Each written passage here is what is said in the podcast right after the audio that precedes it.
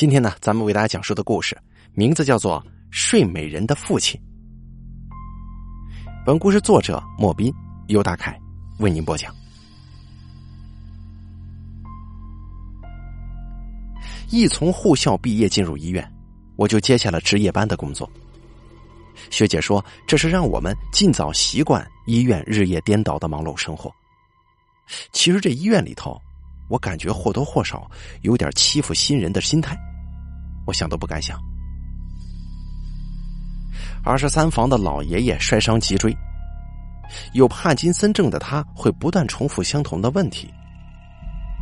二十六房的阿姨罹患肌无力症，目前状况良好。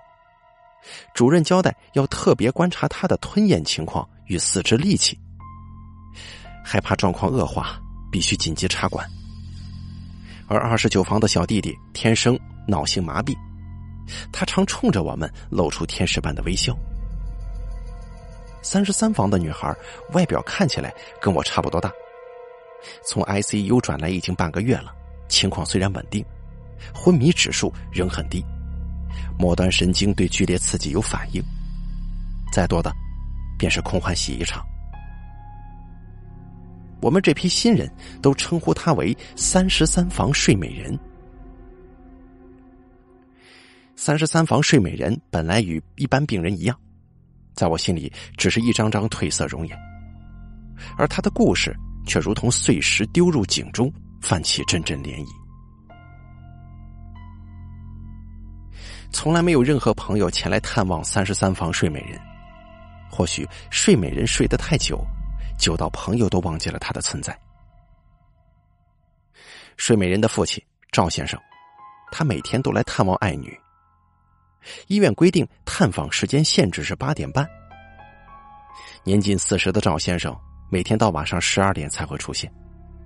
他会穿着发皱的白色衬衫，拖着一个中型行李箱，行李箱上艳红的中国结在惨白的病房当中格外显眼。护士好。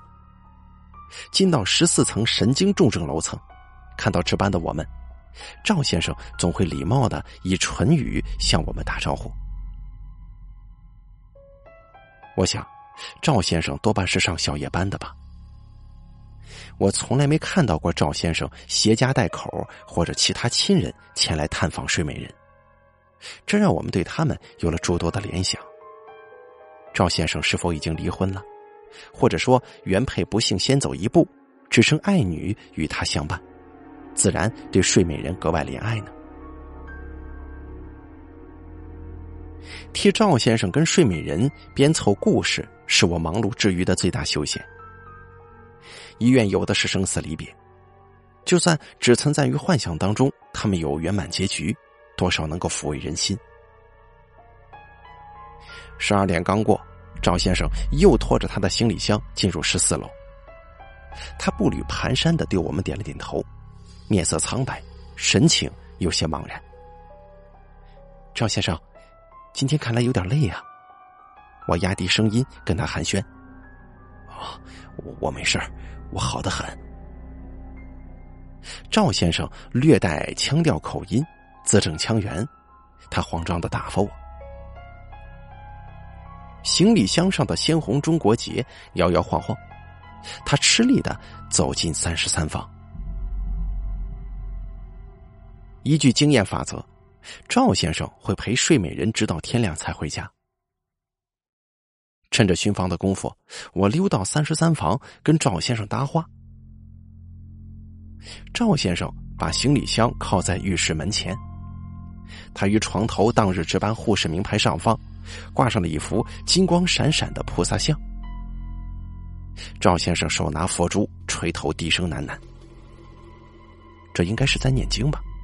没想到赵先生如此虔诚。也是啊，如果我的孩子昏迷不醒，药石无效，我能做的恐怕也就只有求助神佛眷顾了。他念的专心，我左右踌躇，是进去好还是不进去好啊？护士小姐，你有事吗？不知何时，赵先生发现了我的存在。我困窘的推着医疗车进入了三十三房。房内飘着淡淡的熏香。睡美人脸蛋清秀，白皙的肌肤隐约透着青绿色的血管。两只手臂置于被褥之上，左手血管全被扎到静脉炎，左手没地方了，只好换右手折腾了。我照例刷了刷睡美人的手圈。今天主人来看过赵小姐，虽然没什么进展，但一切安好，身体也没生褥疮。啊，感谢你们，婉容知道你们对她这么好的话，她一定会非常感激的。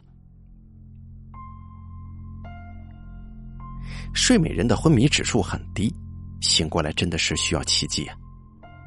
可是这些话呢，我不敢跟赵先生说。睡美人说不出口的感谢。我听了更是感到鼻酸。赵先生，你要加油啊！好好的，赵小姐才会恢复。要保持希望，只要你不放弃，赵小姐就一定会有醒来的那一天的。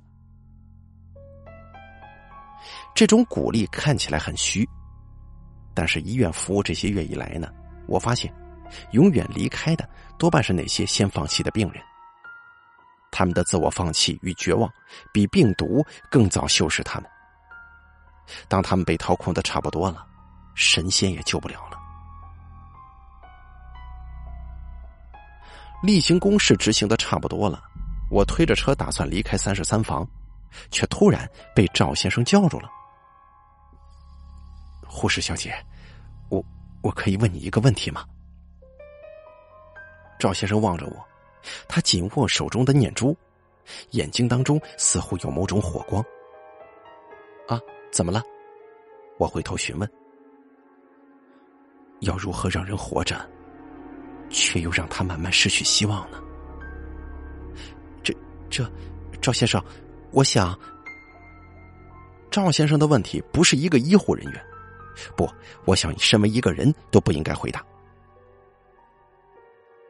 是马上断绝所有希望，还是让他抓到一线希望，再把它全然抹去更好啊？护士小姐，你觉得怎么做才能让人感到无比绝望呢？赵先生紧张的追问，他执着的眼神让我觉得有些恐怖。我无法回答，赵先生也不愿放弃。我们僵持半晌，最后他摆下阵来。真是很抱歉啊，护士小姐，我不该问你这种问题的。赵先生回过神，又恢复了往昔的彬彬有礼。成为医护人员的第一步，除了有强健的身体与耐抗压性的心脏之外呢，我想懂得将医院的事留在医院更为必要。医院不是一个好地方，悲伤的事情总是多过开心的事情。如果将上班时的负面情绪拖到下班，迟早能愁死人呢。赵先生那不经意间的疑问让我感到很震撼。大伙儿都说久病厌世，其实久病下来厌世的不只是病人，病人家属。若没调试好心情，先走的或许是他们。赵先生天亮离开，我天亮之后下班，没凑到一块儿。第一次，我把医院里发生的事儿带到了我的生活当中。赵先生为什么要问我如此刁钻古怪的问题呢？我只听过病人问该如何保持希望，从来没听过他们询问该如何丧失希望，真是奇怪极了。我的同窗好友若启，与我同样在 A 医院就职，他人脉很广的。进到八楼的医学美容中心服务。我不是说在医学美容中心就会比较轻松，因为美容总比受伤好吧。况且能来医院美疗中心的，多半是想精益求精的患者。能碰喜事就不要碰坏事这是人之常情嘛。若琪这周也是值夜班，我们相约下班一同吃过早餐，再回宿舍就寝。而我收拾的比较慢。等我冲到医院大门口的时候，若琪不知晾在那儿多久了。哎呀，真的抱歉，我迟到了。我双手合十，没事儿，我也刚到。若琪好声好气，虽然很羡慕若琪能到医学美容中心服务，但我真的是替她高兴的。若琪性子好，人又长得漂亮，美容中心是最适合她服务的地方。最近我们这儿啊来了一件很难搞的案子。若琪打开火腿蛋吐司，将上头老板忘记不加的这个美乃滋细心的刮掉。爱美的女人本来就是压力大，忍一忍就是了嘛？不是爱美，患者本身没打算进行医学美容，而且难搞的是他妈。我当时纳闷了，那怎么会住在医学美容中心的？虽然医院没有病房的时候。却会机动性的调动病患到其他楼层，不过很少听到会让病患住进医学美容中心。那个病患似乎非常有势力，家里很有钱。医美楼层的房间相比于其他楼层高级，而且又全是单人房。家属通过关系硬是安插在我们这儿。这个太太跟院长相识，昨天我才看到门口有署名院长致赠的花篮呢。我嚼着冰奶茶说：“所以他们怎么难搞了？发生什么事情了？不愿意配合治疗，对医护人员挑三拣四，抗议病房设备不齐全，到院长信箱对同仁做不实指控。我想了各种可能，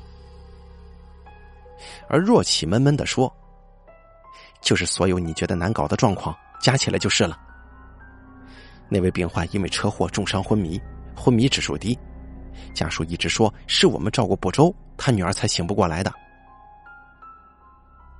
若启的话让我想到三十三房的睡美人了。好在三十三房的赵先生为人和善多了。陈太太就是我说的那位家属，昨天差点对小慧动手呢。怎么会到动手的地步啊？我吓得音量稍微大了一些。小慧是新来的，扎针还不太熟练，找不到血管，多扎了两下而已啊。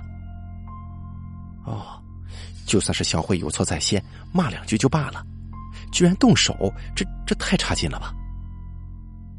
好在陈太太的朋友来访，才停止了这场闹剧。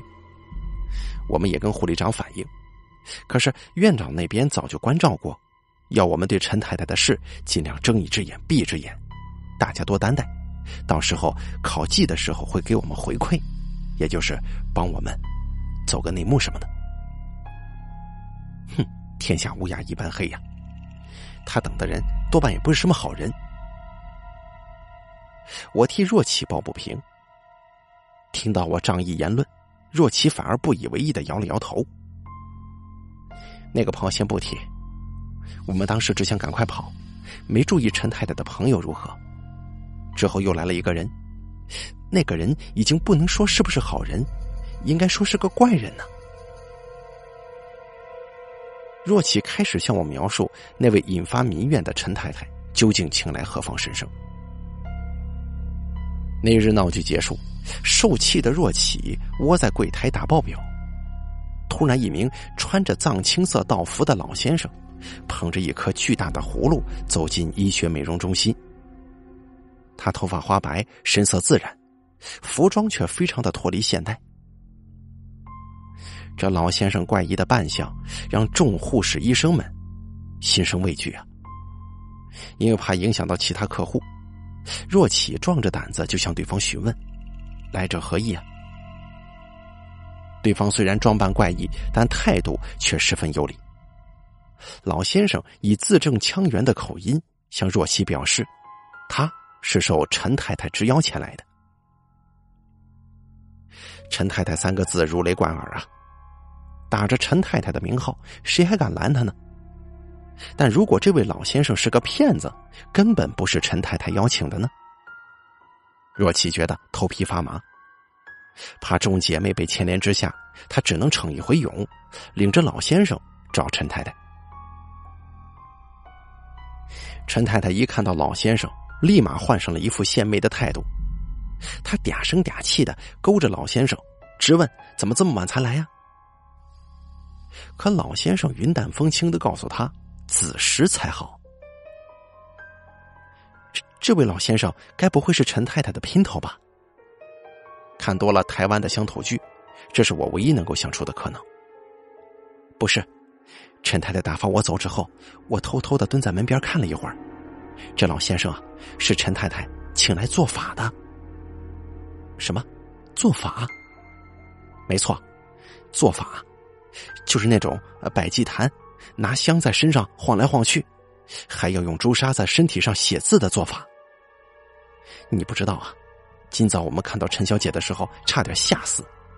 她身上密密麻麻的红字，害我们以为她大量出血了呢。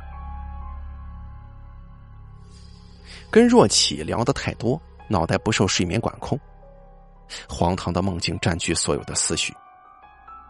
我梦到医院被活尸病毒感染，大家伙死命奔跑，没有行为能力的病人先后被丧尸啃咬，然后每个人又变成了丧尸，再度复活。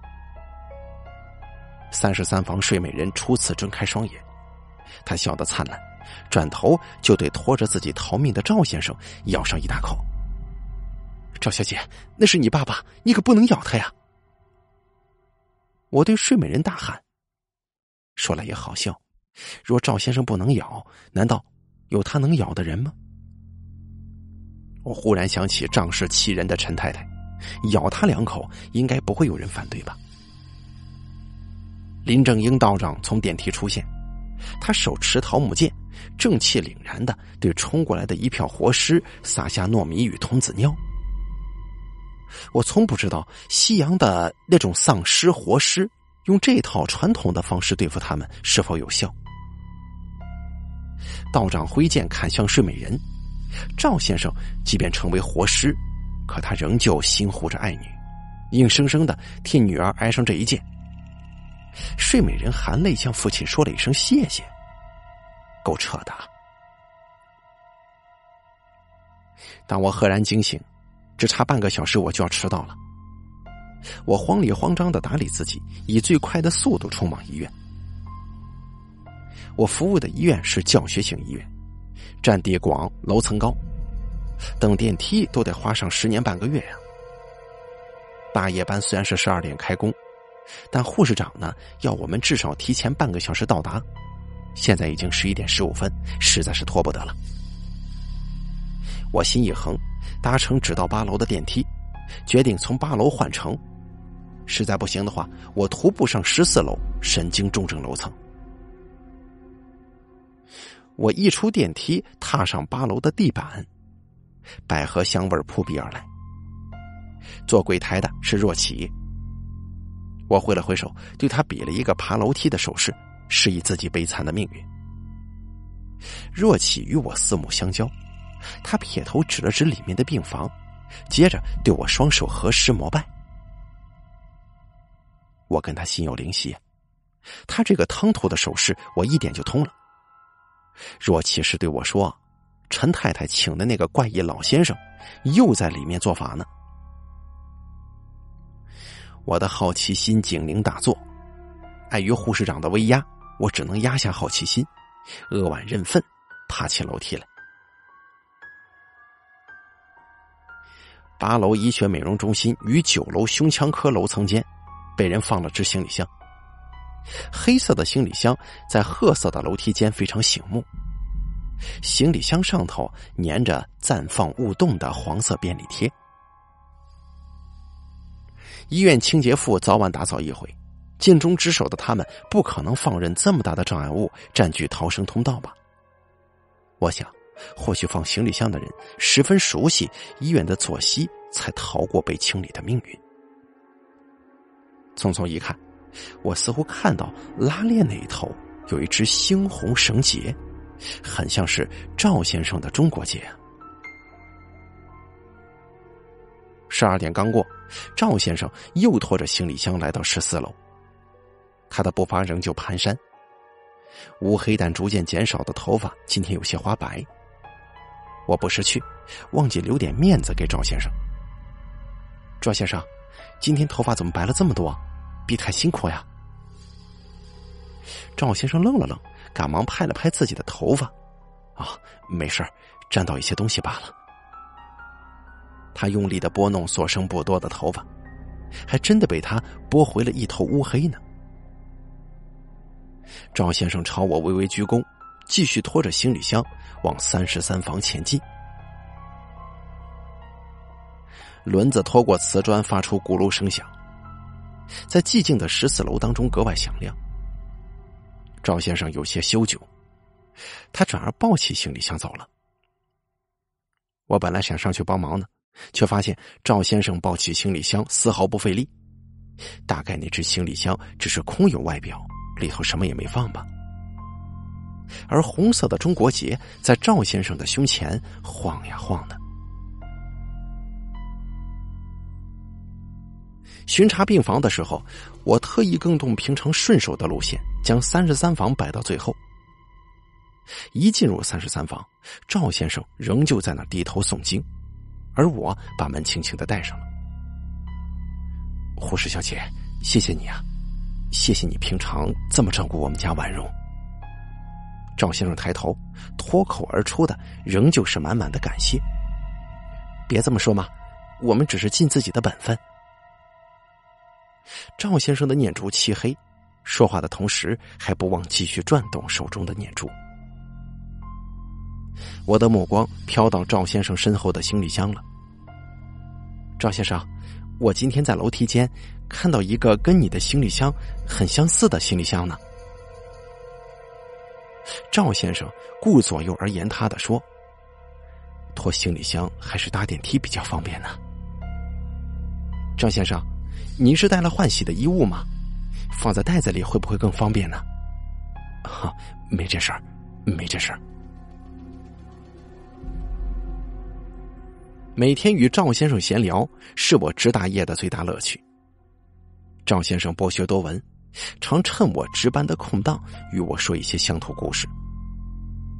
我听了林头姐与陈守娘，又听了竹松鬼与一仔姑。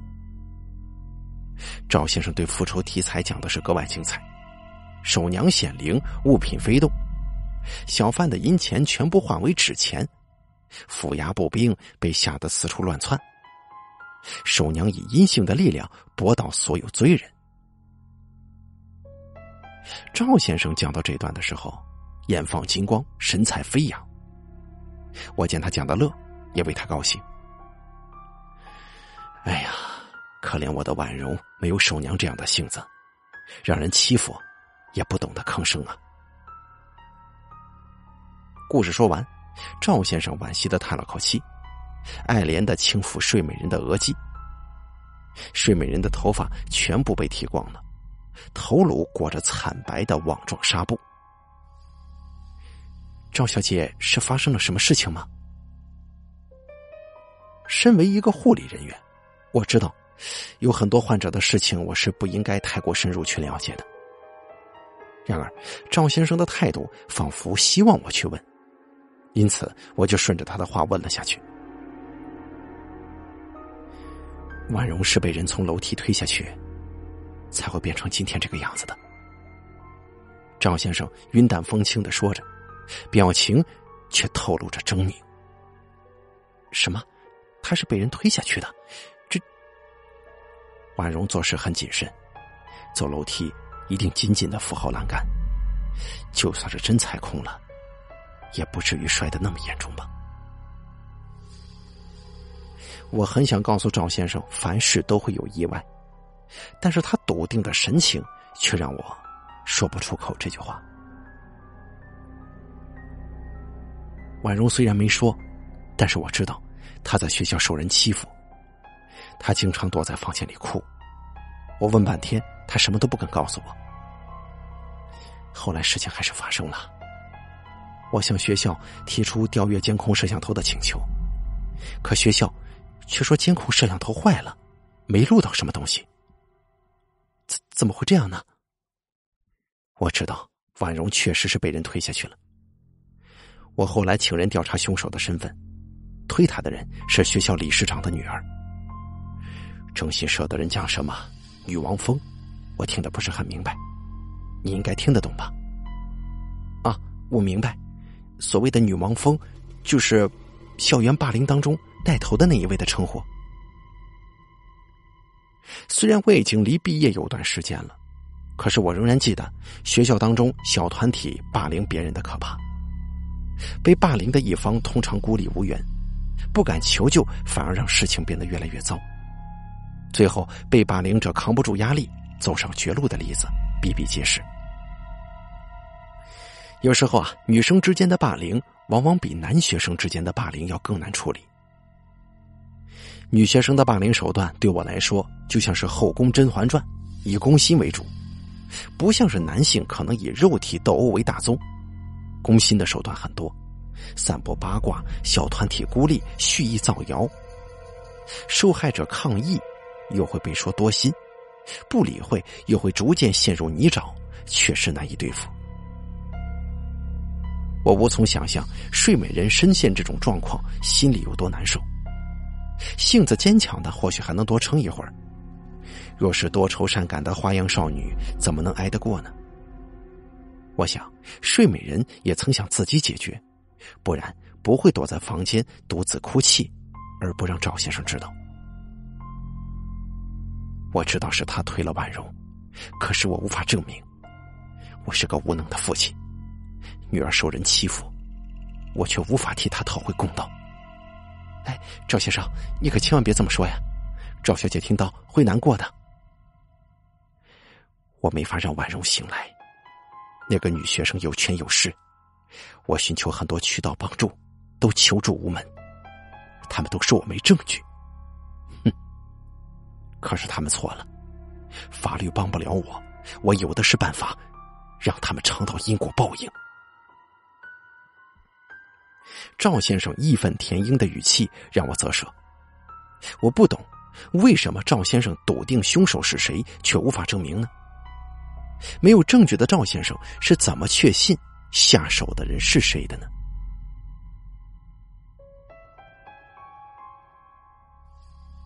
我跟我的好朋友若琪又见面了。我问他：“若琪，如果你的女儿被人霸凌了，你会怎么处理呢？”一如往常，我与若琪相约吃早餐。若琪为人比较温婉，我真的很好奇，如果她遇到霸凌会如何处理。若琪说：“我妹妹曾经在学校被霸凌过。”哦，你说的是小芳吗？然后呢？然后她回家哭得很惨。我问上半天，她才说她在学校被人欺负。同学把小芳的课桌椅搬到资源回收厂，还把她的书包丢进垃圾桶呢。我的天哪，是吃饱了太闲，做这种事情干什么？后来呢？你找老师处理了吗？那时候真没想到找老师处理，我就拿了藤条，趁午休时间到小芳教室，把那个带头的女学生揪出来给打了一顿。什么？若琪的回答使我哑口无言。我以为敦厚老实的若琪会采取比较理性的做法，没想到他走的却是以暴制暴的路线。动我家人，就算是平常个性再和气，我也是容不下的。我知道暴力不好也不对，但是那个节骨眼不来硬的，根本无法解决。我不是鼓励大家遇到霸凌都采用暴力解决。只是有些人呢，就是不见棺材不掉泪。为什么？我们明明是没有过错的一方，还要承担他们高兴的欺负？如果可以回到过去，我或许会采用比较理性的方式处理。但如果处理不成，小芳仍然受人欺负，我还是会用同样的方式解决的。若琪的话让我沉思半晌。我受的教育教导学生，忍耐是一种美德。却没有告诉我们，有些事情一味忍耐也是没用的，忍气吞声，最终走向的只有死路。在适当时机大声说不，也是一种学问。霸凌真的好可怕呀！我没遇到过，如果遇到了，我或许还不知道该怎么处理呢。不管怎么处理才对，我想说出来，绝对有必要。你不求救，别人怎么帮你啊？哎呀，现在也很多那种说了没用的例子。我之前在疗养院实习，我见到过很多自杀未遂的孩子，他们也曾经跟大人求救，可惜没人相信他们，所以他们只好走上绝路。我绝对不要成为那样的大人。若琪气愤难耐。这顿早餐突然变得非常沉重，始作俑者好像是我。先别说这个了，今天学姐跟我说，她知道陈小姐为什么昏迷了。哎，你还记得那个陈小姐吧？就是我昨天说的那个很欺负人的陈太太，她的女儿。啊，我记得，怎么会忘呢？若琪掏出手机，找出新闻页面递给我。那是上个月的新闻：女大学生与男友叶冲阳明山，在养德大道失速撞向分隔岛，男方当场身亡，女方重伤送医。那名大学生就是陈小姐吗？天啊，怎么会这样啊？也不是学姐们八卦。昨天晚上，陈太太在病房大呼小叫，拼命的喊是哪个杂种害死她女儿。我们纳闷，才查出了这个新闻呢。什么，在医美中心大吼大叫？那其他人不用睡觉了？若琪耸了耸肩膀说：“陈太太心中只有自己。”她哪在乎别人需不需要睡觉啊？陈太太每天闹得鸡犬不宁，其他家属都来抗议两轮了。我只希望赶快送走这只妖魔鬼怪。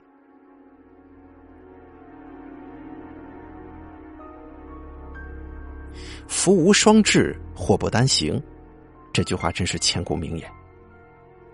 我没汲取教训，连续两天睡过头，今天还睡得比昨天更晚呢。等电梯的时候，遇到几台大床，挤不进去，只好搭到八楼，苦命的爬上十四楼。在八楼楼梯间的时候，我居然碰上了赵先生。赵先生错愕的看着我，他正将外衣脱到一半，藏青色的复古服装还有一半穿在胳膊上。行李箱半开着，里头装着的是一枚半身大的葫芦与木剑。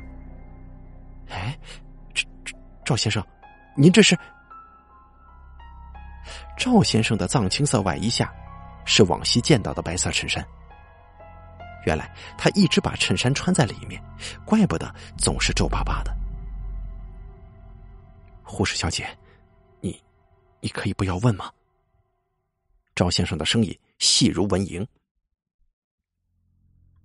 那天晚上，赵先生刻意避开我巡房的时间。我巡房的时候，要不是躲到厕所，就是跑去买宵夜。尽管赵先生让我别问，但我仍有满腹的疑问，好想问问他呀。若琪说，八楼的太上皇陈太太请了道士救治自家女儿。这名道士，如果我猜的没错的话，应该就是赵先生。赵先生从来没有提及自己在哪儿高就，没想到竟然是一名修道之人。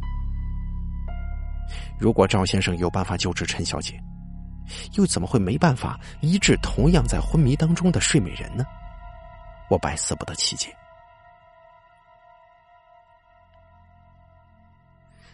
早餐之约又到了，若启居然比我先到。他的妆有些剥落，眼神毫无光彩，看来非常的憔悴。什么话都别说，我需要高糖分的东西。我点了点头，一语不发的跟着他。一路上，若启不断的揉着自己的太阳穴。我几度想询问他是不是需要头痛药。看到他黯淡的表情，但我终究忍住没问。我们抵达星巴克，若琪选了最角落的位置，叮嘱我他想要双倍糖的焦糖玛奇朵之后，便闭目养神起来。看来昨天啊，那个太上皇陈太太又干了什么惊天动地的大事正巧，我也想好好问上一问。当我端着早餐回来，若启不知拿化妆镜盯自己的脸有多久了。我打趣问他：“怎么，够漂亮了，不用看了？”若琪说：“不是说重阴会印堂发黑吗？我看我的额头白的很呢。”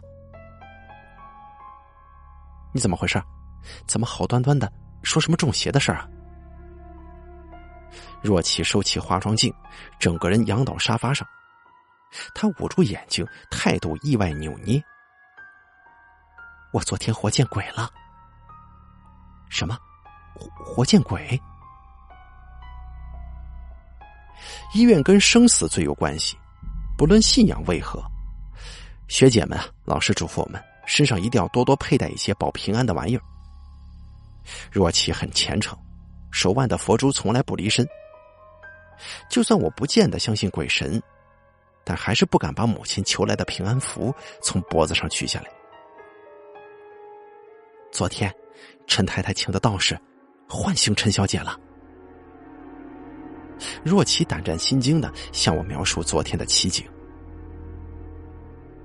昨天晚上十一点，陈太太请的道士准时来到医学美容中心。这回若琪识相的多，直接任由道士进去，没管他。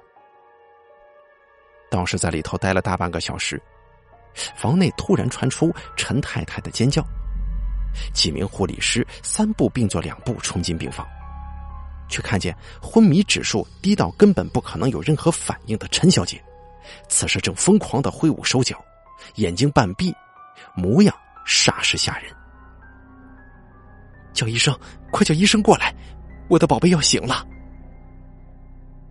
若琪虽然不敢相信，但急忙呼叫值班的医生过来。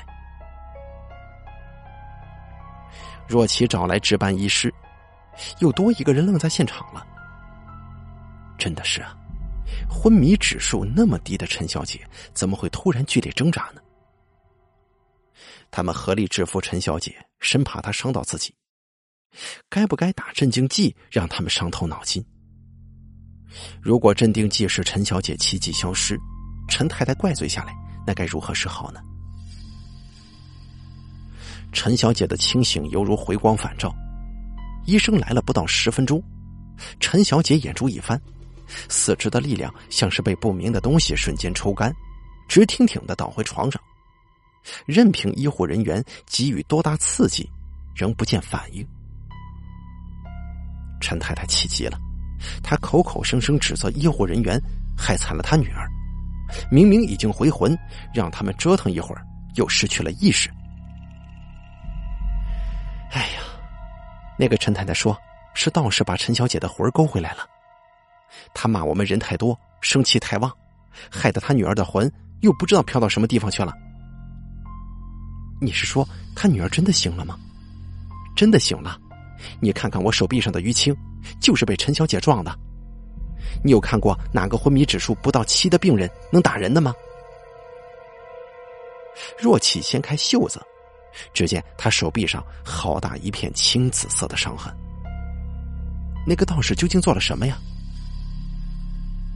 民俗的力量真的能胜过现代的医学吗？我不晓得。民俗与医学或许可以相辅相成。但是我认为少了医学绝对不行。若陈小姐没先让医生救起来，又怎么有命挨到道士做法呢？我不知道的，病人的隐私我们不能打探。那个道士究竟做了什么，我不清楚。我只看到他手里捧着一只大葫芦。我站在旁边压制陈小姐的时候，还时不时的感觉葫芦像是封口，正拼命的把空气吸进去。我的天哪，真是超级邪门的！那个葫芦这么大，里面说不定安装了马达呢。赵先生的行李箱与葫芦浮上心头，我对谜一般的赵先生无比好奇，他真的懂得如何让昏迷的人苏醒吗？为了怕再次睡过头，这回我特别多设定了两个闹钟。没想到最后叫醒我的不是闹钟，而是我的好奇心。我半睡半醒，闹钟还没响，人倒反先清醒。我仍旧搭乘直到八楼的电梯，我战战兢兢的望了望楼梯间，却没看见赵先生那个系了红色中国结的行李箱。我纳闷的钻回八楼柜台，柜台罕见的一名值班护士都没有。我看见所有病房家属都探出头，怒目望着相同的方向。那边传来女人如雷的咆哮。为什么？一定是你们把赵师傅挡下来的，对吗？你们眼红吗？你们嫉妒师傅救得了我的宝贝，才阻止他的。赵师傅，赵师傅，你到底去哪儿了呀？想必呀，是令众医护人员头疼的陈太太又再度发难了。楼梯间没有赵先生的行李箱，赵先生是到哪里去了呢？我急急忙忙的换乘电梯，搭上十四楼，连制服都没来得及换，直接冲入三十三号房。赵先生就静静的坐在床边，这回他不再手持念珠诵经，反而紧抱葫芦，望着爱女出神。今天赵先生的衬衫平整许多，还别出心裁的打上领带。素色菱形纹的领带就像是一条蛇一般，紧紧的勒住他。他发现我的闯入，没做多斥责。护士小姐，你有空吗？我有些话想对你说。那，那我得先去换衣服了。当我换好护士服，抽空到三十三房查房的时候，抱着葫芦的赵先生不知站在床边多久了。他默默的望向窗外。神经重症病房楼层高，视野绝佳。漆黑的山被点点灯火环绕，窗外黑的看不清是什么，但是却能够感受到最纯粹的美。护士小姐，昨天都看到了吧？我点点头说：“我有朋友在八楼值班，他跟我说近来有名师傅出入，我没想到那是赵先生。”护士小姐，你相信灵魂存在吗？赵先生问的问题让我刹那间愣住了。俗话说“眼见为凭”啊，我没看见过灵魂，我不能肯定灵魂存在与否。被赵先生这么问，我到底该回答相信好还是不相信好呢？我看得到灵魂的存在。我在宫庙圈里小有名气，年轻的时候，北中南看不好的都到我这儿来看。这么多年了，我救过不少人的，真真厉害啊！赵先生口中的往事实在过于天马行空，我只能口是心非的称赞。人有三魂七魄，那些醒不过来的，多半是少了些魂魄。赵先生抱着葫芦在房内来回散步，他的声音很轻，轻到仿佛风一吹就什么都无法留下。陈太太透过渠道找上我，我早就隐退多年。但陈太太出手阔绰，我想，婉容的情况也需要大笔的医疗费，就硬着头皮接了。我看到陈小姐就知道她是醒不过来的，因为她身体里少了两魂两魄。我到了出事现场巡上三回，终于找到她缺少的部分，也拘了回来。赵先生的目光落在葫芦上，我对葫芦里到底装了些什么，似乎隐隐有了答案。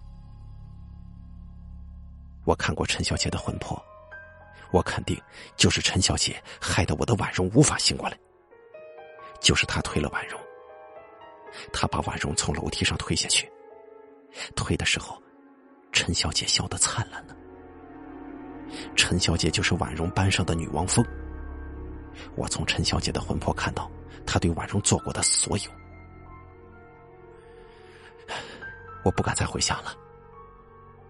护士小姐，你知道一个做父亲的看到自己女儿被那样欺负，心会碎成什么样子吗？我说不出话来，毕竟我不是当事者，无法真正体会她的痛苦。如果我说我知道，其实只是敷衍赵先生罢了。我无法原谅陈小姐，我要让陈太太同样感受到丧女之痛。我拘了陈小姐的魂，让她的魂魄暂时回到体内，换取陈太太对我的信任。昨晚造成医护人员困扰，我真的很抱歉，对不起啊！我想起若琪口中的活见鬼了，原来吓着大伙的不是鬼，而是真正的陈小姐。赵先生，你既然有法子让陈小姐清醒，你为什么不先救你的女儿呢？看着床上的睡美人，如果忽略掉手臂与头上的纱布，睡美人与一般健康的女孩没有什么两样。轻浅的呼吸带动胸部有些微的起伏，她的表情好像是做了美梦一般甜美。陈先生神色一沉，低垂的眼帘泛起泪光。我到过婉容的学校，我把她学校都走遍了。仍然找不到婉容失去的魂魄。我知道人少了魂魄就醒不过来。婉容她这辈子也就这样了。说到这儿，赵先生再也忍不住，眼泪一颗一颗的滑落。小时候，老师总告诉我们：“男儿有泪不轻弹。”我不懂，男人跟女人一样有感情，为什么他们就不能哭呢？我到浴室抽了叠面巾纸，递给赵先生。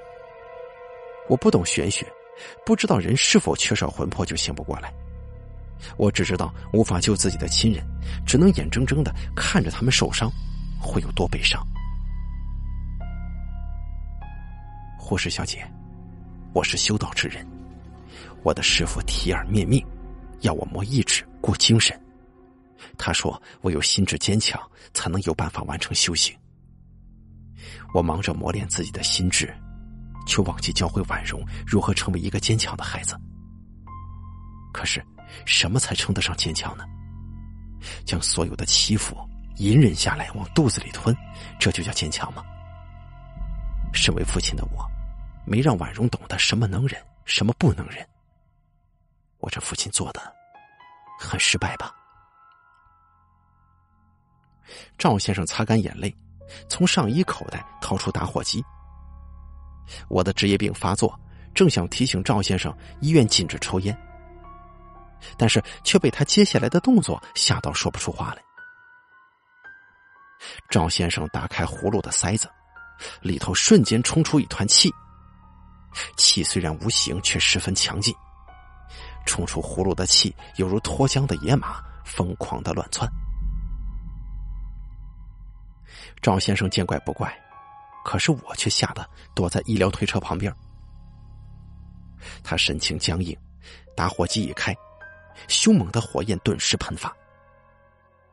我从来都不知道打火机的威力竟然如此惊人。火焰当时就攀附上了那股气，焚烧的同时，不知是不是我的想象力在作祟，我仿佛听到女人的哀嚎声了。赵先生猛地吸气，将口中那股气往火焰一喷，眼红火光顿时消散。若不是房间内还残留热度，我根本不相信刚刚看到了什么。我看，连烟雾传感器，跟我一样，也是迷惑的吧。刚才是陈小姐的两魂两魄，我烧毁了陈小姐的魂魄，陈小姐这辈子。绝对醒不过来了，绝对醒不过来了吗？我觉得震惊。刚才赵先生宛如魔术戏法一般的动作，否定现代医学的所有可能吗？我不相信。但是赵先生的表情让我不得不信。陈小姐让我失去婉容，我也要让陈太太尝到失去爱女的痛苦。我对不起你们。是我让你们日后的努力都变成一场空。赵先生把葫芦收回行李箱，他慢条斯理的拉上拉链，起身的同时顺道整理自己的衬衫。护士小姐，身体的伤只要慢慢照料，终究有康复的那一天。可是心里的伤却不见得能好。陈太太会跟我一样。在漫长的等待当中，逐渐丧失希望，只能放弃。赵先生的话说的很毒，表情当中却无半分戾气。我望着躺在床上的睡美人，她的表情永远安详。睡美人知道自己的父亲刚才做了些什么吗？他如果有意识，他会希望父亲不顾一切的帮自己报仇，还是忘记悲痛，好好的过自己的人生呢？我们修道人讲究因果报应，我替婉容报了仇，然而这终究是婉容与陈小姐的事。局外人的我干涉这么一回，势必要承受相对报应。我已经帮婉容都安排好了，之后会有人帮我照顾她的。护士小姐，谢谢你。我明知道婉容回不来，身为父亲的我虽然不想放弃，却仍难免不了灰心。是你告诉我要保持希望，谢谢你。这就是我与赵先生的最后一面了。三十三房睡美人之后，由他的叔父办理转院，如今到哪儿了？醒来了没有？我不得而知。我辞去了 A 医院的工作，转到疗养院服务。院中有许多因为走不出难关自杀未遂的青少年。赵先生的那句话犹言在耳，他说：“身体的伤终究有一天会痊愈，可心里的伤却不尽然。”赵先生就是走不出心里的伤，才会选择不明智的手段。有没有可能，这些昏迷不醒的人，醒不过来的原因不是出于少了魂魄，而是他们没有办法走出心里的伤痛呢？因为醒来要独自面对困难，实在是太恐怖了，不如一直睡去来的逍遥自在。我的性格懦弱，不像若启能逞一回勇讨公道。就算能，我也不愿意使用以暴制暴的方式来彰显正义。这些青少年的痛，我或许无法感受他们体会的万分之一，但我希望能用实质行动告诉他们：我在这儿，我就在这儿，我会一直陪着他们，不让睡美人孤身沉睡。好了，睡美人的父亲演播完毕，本故事作者莫斌。由大凯为您播讲，感谢您的收听。